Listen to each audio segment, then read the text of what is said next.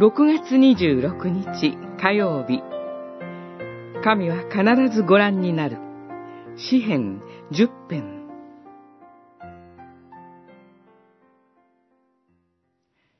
あなたは必ずご覧になって、御手に労苦と悩みを委ねる人を顧みてくださいます。不運な人は、あなたにすべてをお任せします。あなたは、みなしごをお助けになります。十編、十四節。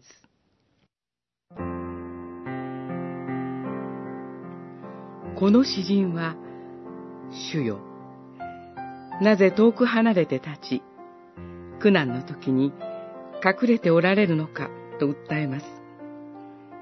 悩みの中で祈った時に、何の答えもなかったからです。私たちも祈る時に何の答えもなく、神が祈りを聞かれていないように感じることがあるのではないでしょうか。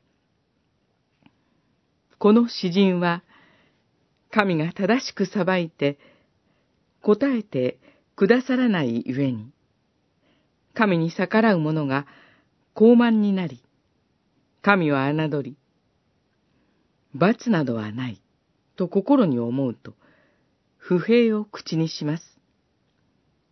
しかし、思い直して、続いてこう歌うのです。